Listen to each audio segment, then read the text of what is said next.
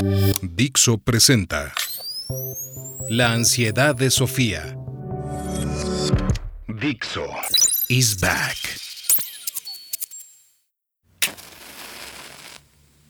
En el episodio anterior empezamos a responder a esa pregunta mal atribuida a Enrico Fermi. Si hay tantas posibles inteligencias extraterrestres, ¿dónde está todo el mundo? Y como yo, Sofía, ya te avancé, hay una montaña de respuestas posibles.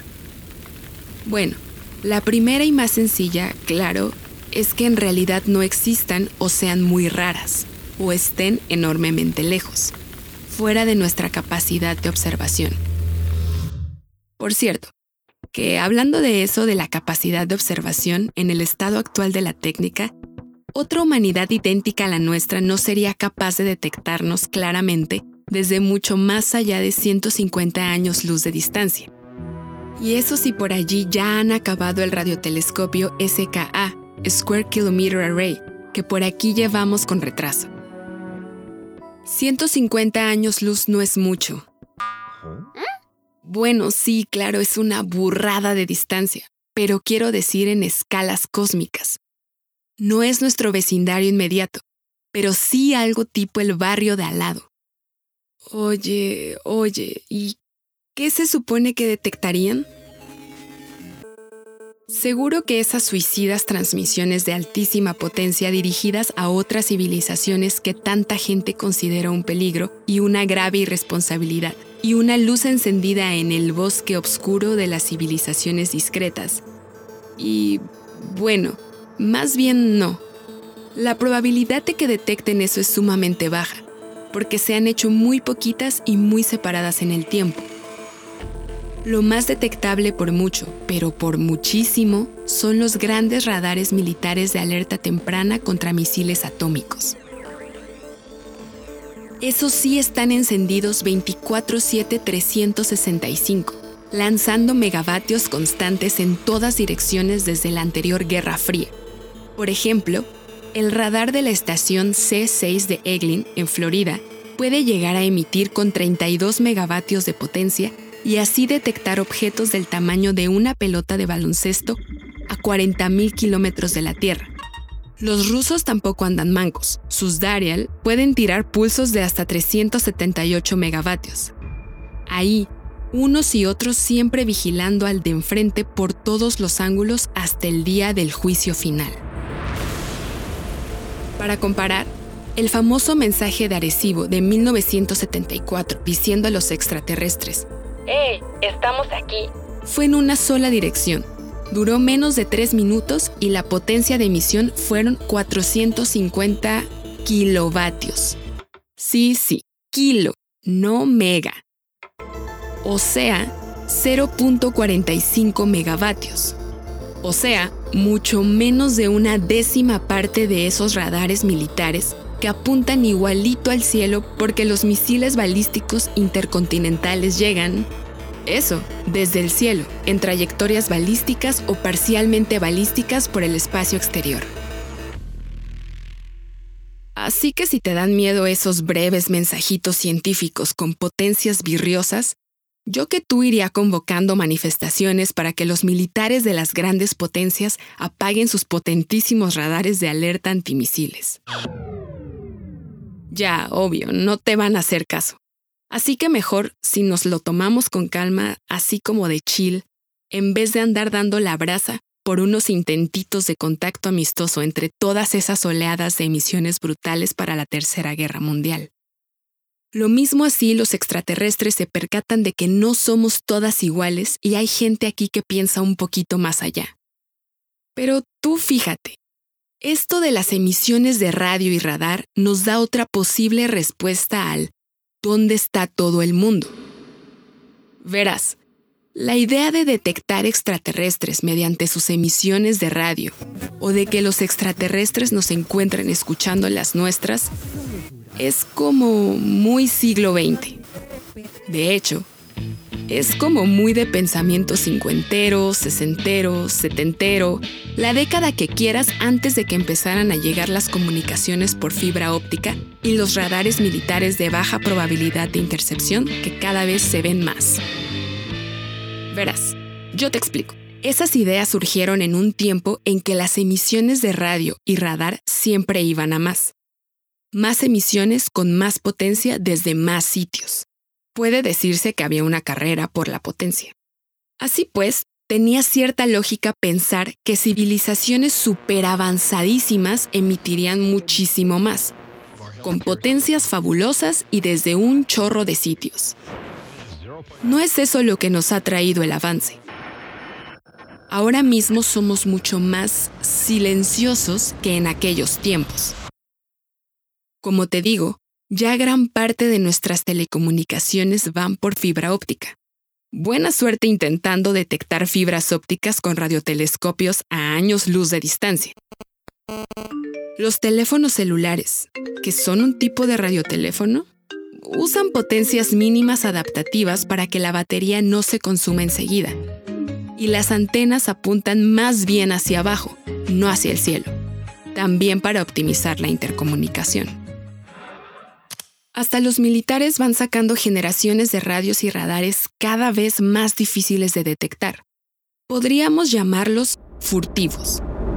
Porque mira, esas potencias fabulosas de los radares de alerta temprana ya solo tienen sentido en instalaciones gigantescas que ningún satélite puede dejar de ver.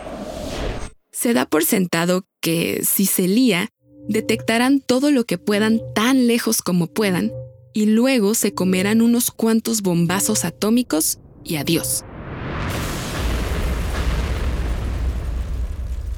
Pero para las guerras de todos los días es mucho mejor que tus radios y radares sean discretitos.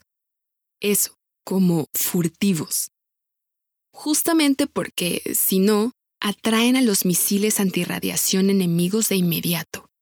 Y eso se consigue, entre otras cosas, con un cuidadoso control de las potencias, direccionalidades y lóbulos de la emisión. O sea, justo las cosas que también dificultan su detección desde los cielos por humanos o no humanos. Resumiendo, en un puñado de décadas nuestro rumor de radio ha pasado de ser cada vez más intenso a ser cada vez más débil, salvo por esos radares de alerta temprana ultrabestias, muchos de los cuales, por cierto, también se están haciendo menos potentes porque ya no hacen falta semejantes cantidades de energía para detectar ojivas termonucleares en aproximación. Al menos por la vía de las radiotransmisiones, vamos siendo cada vez menos detectables cuanto más avanzados estamos. Es posible que a otras civilizaciones les pase o les haya pasado lo mismo. Y las radiotransmisiones eran la forma, digamos, fácil y directa de intentar detectarlas. Todas las demás que conocemos son más difíciles, complejas e inciertas. Incluso aunque el cielo esté plagado de civilizaciones interplanetarias e interestelares comunicándose constantemente por radio entre sí, podría ser que no estuviéramos captando nada sobre el ruido de fondo debido a avances como estos que la gente humana ya hacemos. No hace falta que nadie esté paranoico y ocultándose de otras civilizaciones, como en la conjetura esa del bosque oscuro, de la que hablaremos enseguida.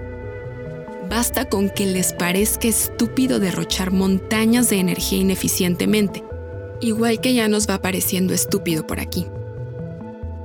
Un poquito lo mismo pasa con el llamado SETI óptico, basado en la idea de que nuestros estimados alienígenas podrían estar usando potentes láseres direccionales en vez de radio para comunicarse entre mundos o sistemas solares. Bien, como posible, es posible.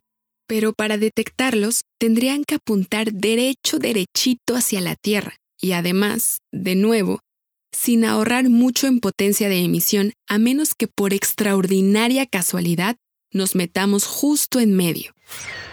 De lo contrario, tampoco los captaríamos. Todo esto, claro, imaginando que, pese a ser supercivilizaciones interplanetarias, estén más o menos en el mismo grado de desarrollo científico que aquí y no usen medios de comunicación más efectivos que ahora ni podemos imaginar. Esto no son fantasías de ninguna clase.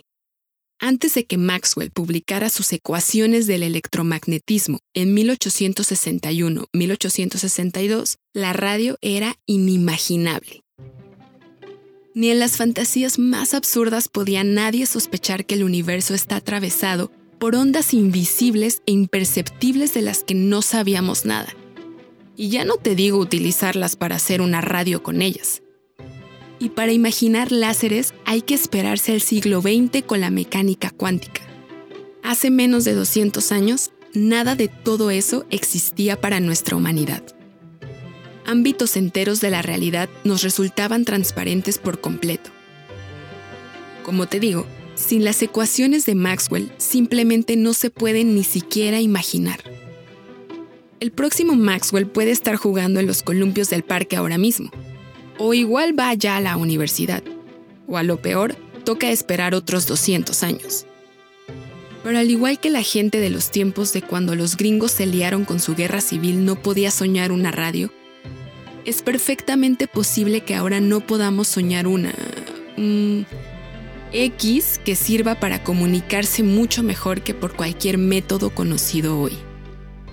Y por tanto, no hay modo de que podamos crear maneras de detectarla. Es que, mira, voy a hablarte claro. La verdad es que esto de la búsqueda de inteligencias extraterrestres ha sido hasta ahora un tantito infantil, o naif como mínimo.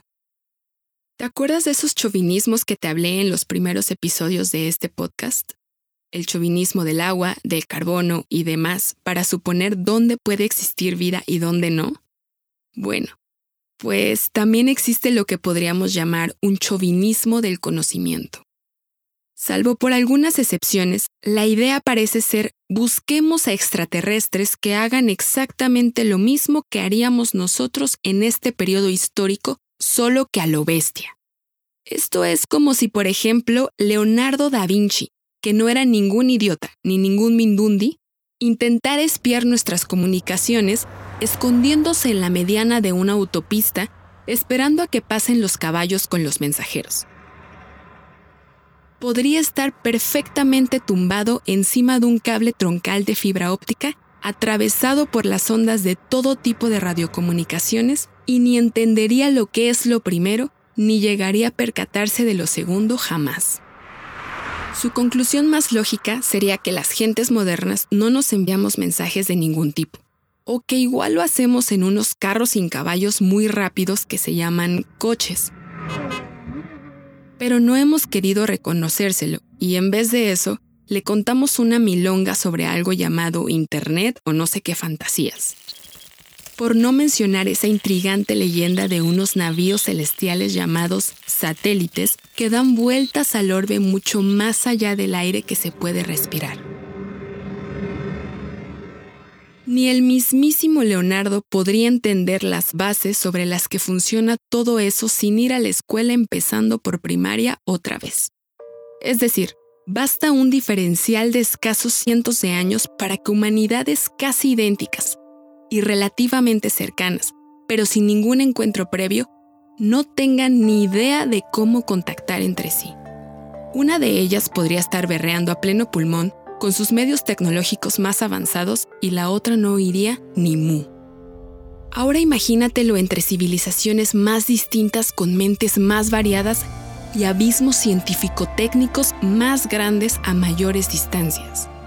¡Qué caray! Ahora mismo podría haber monolitos kilométricos viajando por centenares entre las lunas heladas de Saturno y difícilmente los detectaríamos si no emiten activamente.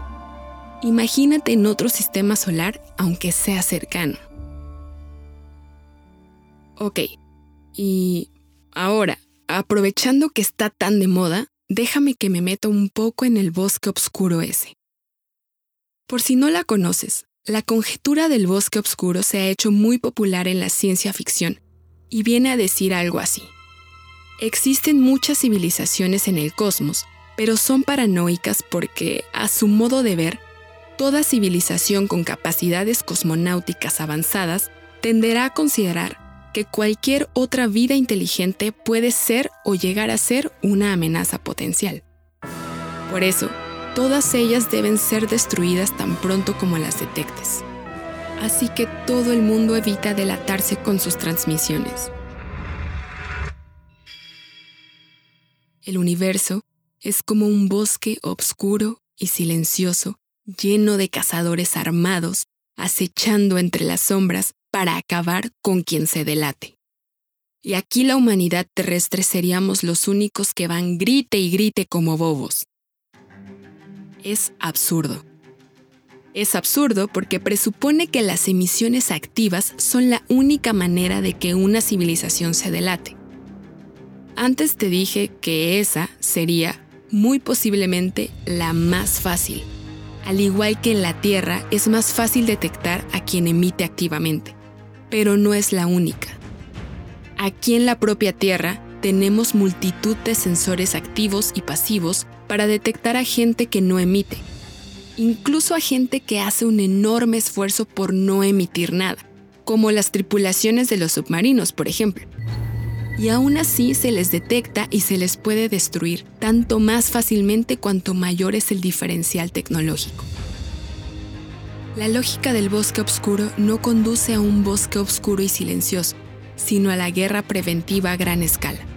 Las civilizaciones no solo acecharían, sino que se buscarían proactivamente para destruir a las otras antes de ser destruidas usando todo tipo de sensores activos y pasivos. Si hubiera unas cuantas lo bastante avanzadas, estaríamos asistiendo constantemente a fenómenos muy energéticos de lo más llamativo por todas partes en virtud de la ley de los números verdaderamente grandes. En realidad, no hacen falta estas fantasías tan elaboradas para explicar el aparente silencio. Como te digo, puede obedecer a algo tan sencillo como que no estamos escuchando correctamente porque no sabemos lo que hay que escuchar. De hecho, la inmensa mayoría de las búsquedas SETI se han hecho en la llamada línea del hidrógeno, o sea, en la longitud de onda de 21.1 centímetros, o sea, una frecuencia de 1420.4 MHz, en la parte baja de la UHF. ¿Por qué en esta frecuencia y no en otra? Pues porque sabemos que atraviesa las nubes de polvo cósmico, lo que debería venir bien para comunicaciones de muy larga distancia y otras cosas así. En suma, conjetura sobre conjetura y especulación sobre especulación. Y como ya vamos viendo, estas no son de esas conjeturas bien informadas que utilizamos en episodios anteriores. Sí, la explicación de que no estemos detectando a nadie podría ser que no existan, al menos en un par de cientos de años luz a la redonda. Porque ya te dije que no está claro que pudiéramos detectar gran cosa a más distancia, pero puede ser otra miriada de cosas. Desde que simplemente no conozcamos lo que hay que escuchar hasta que a la gente alienígena no le guste esa banda de 21 centímetros por alguna razón no tengan interés en contactar con nosotros por ahora, como ya apuntó Konstantin Tsiolkovsky en el episodio anterior, o mil cosas más. Tan solo con eso, el universo podría ser como un distrito comercial animado en fin de semana, y no estaríamos detectando nada de nada con nuestros primitivos medios, y menos aún con el poco presupuesto que se ha destinado a estas cosas. Que no estemos detectando nada ahora mismo no significa nada. Bueno, me corrijo. Significa que no hay por aquí cerca ninguna humanidad B intentando hacer lo mismo que hacemos la humanidad A con más medios y más a lo bruto. Eso es todo. Una simple revolución científica de diferencia y ya estaríamos en ondas distintas, literalmente. Pero, oye, ¿y si se hubieran pasado por aquí? Ya sabes, como en ovnis y esos rollos. A fin de cuentas, hay mucha gente que ha visto cosas, y una poca asegura haber contactado por una diversidad de vías, incluyendo algunas, digamos, morbosillas. Edward Billy Mayer también aseguró en los 70 estar en contacto con seres extraterrestres y dijo que le permitían filmar y fotografiar naves. Ok, ok, ya sabemos que la inmensa mayoría son falsos positivos, cuando no meros delirios. Y que los avistamientos ovni tan populares en décadas pasadas, cuando había que fiarse de la palabra de la gente o de fotos fuera de foco, han caído rápidamente desde que todo el mundo vamos con una cámara de buena calidad encima, en los teléfonos. Pero, entre toda esa paja, ¿no habrá ningún grano? Puede haber habido visitas extraterrestres, ahora o en el pasado más o menos remoto. Eso y mucho más en el próximo episodio.